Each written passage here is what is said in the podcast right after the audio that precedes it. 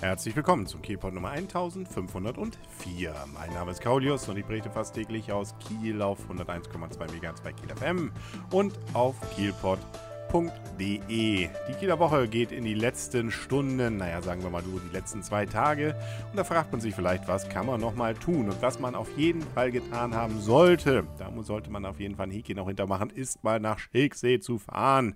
Sonst hat man die Kieler Woche nicht erlebt, beziehungsweise geht dann eben immer wieder mit der falschen Vorstellung ins Bett abends, dass die Kieler Woche ja eigentlich nur so aus Buden, Saufen und Schwenkgrills besteht. Nein, ähm, nein, sie ist sowieso auch selbst in der Stadt nicht das, aber dieses definitiv eben nicht in Schilksee. Da gibt es nämlich Sport, da gibt es tatsächlich eben auch Segeln zu sehen. Und auch die Vermutung, da sieht man ja nichts, die segeln ja alle weit draußen, stimmt eben nicht so ganz. Ich war zum Beispiel am Freitag nochmal wieder in Schilksee. Man kann wunderschön ja auch mit dem Förderdampfer hinfahren. Ähm, es gibt immer mal wieder Verbindungen, die direkt von Kiel, dann allerdings mit einer Fahrzeit von einer Viertel bis eineinhalb Stunden ähm, ja, bis nach Schilksee fahren. Und erstens schon mit diesem Förderdampfer fährt man so mehr oder weniger durch die Regattafelder oder zumindest nah dran vorbei.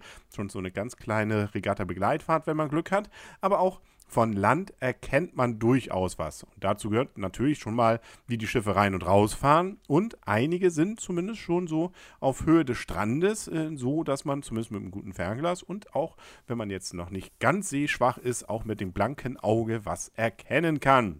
Und wenn man es dann richtig spannend haben will, dann gibt es ja noch den Audi-Stand, wo dann auch zumindest äh, bis in die Mittags-, frühen Nachmittagszeit dann live das Ganze übertragen wird in wirklich sehr guter Qualität, wirklich hoch. Äh, spannend mit Kommentatoren, so wie man es auch von einem 1A Sportfernsehen eigentlich gewöhnt ist, so dass man also auch wirklich mitkriegt, was passiert da jetzt gerade draußen. Und kann man auch immer mal gucken, na, schauen wir doch mal über den Bildschirm hinweg und ach, guck an, da sind sie ja dann tatsächlich. Dabei kriegt schon, glaube ich, der Flachland-Tiroler auch im Hafen einen ganz interessanten Einblick darin, dass äh, die heutigen Segelboote nicht mehr so aussehen, wie man sich, glaube ich, klassisch so ein Segelboot vorstellt.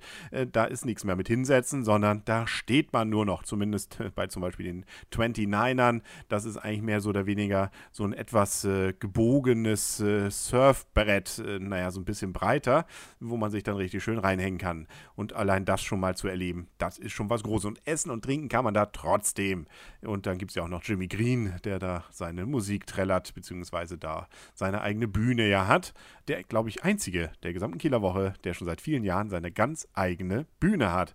Jimmy Green. Ja. Und dann hat das auch noch so einen internationalen normalen Flair. Es gibt ja immer mal Durchsagen, ähm, wenn da mal wieder irgendwas draußen passiert, beziehungsweise neue Gruppen starten, sich irgendjemand bereit machen muss oder irgendwo ein Einspruch passiert.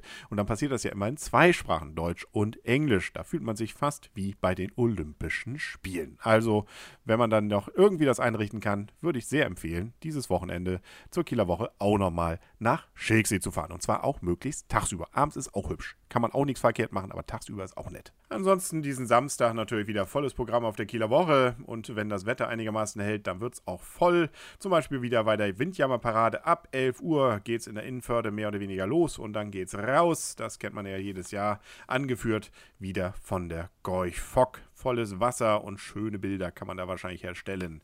Es gibt natürlich auch wieder, wenn es denn klappt, ähm, das Night Glowing. Es wird auf jeden Fall stattfinden. Ob die Ballons aufgeblasen werden wie am letzten Mittwoch, da war es ja endlich mal wieder soweit.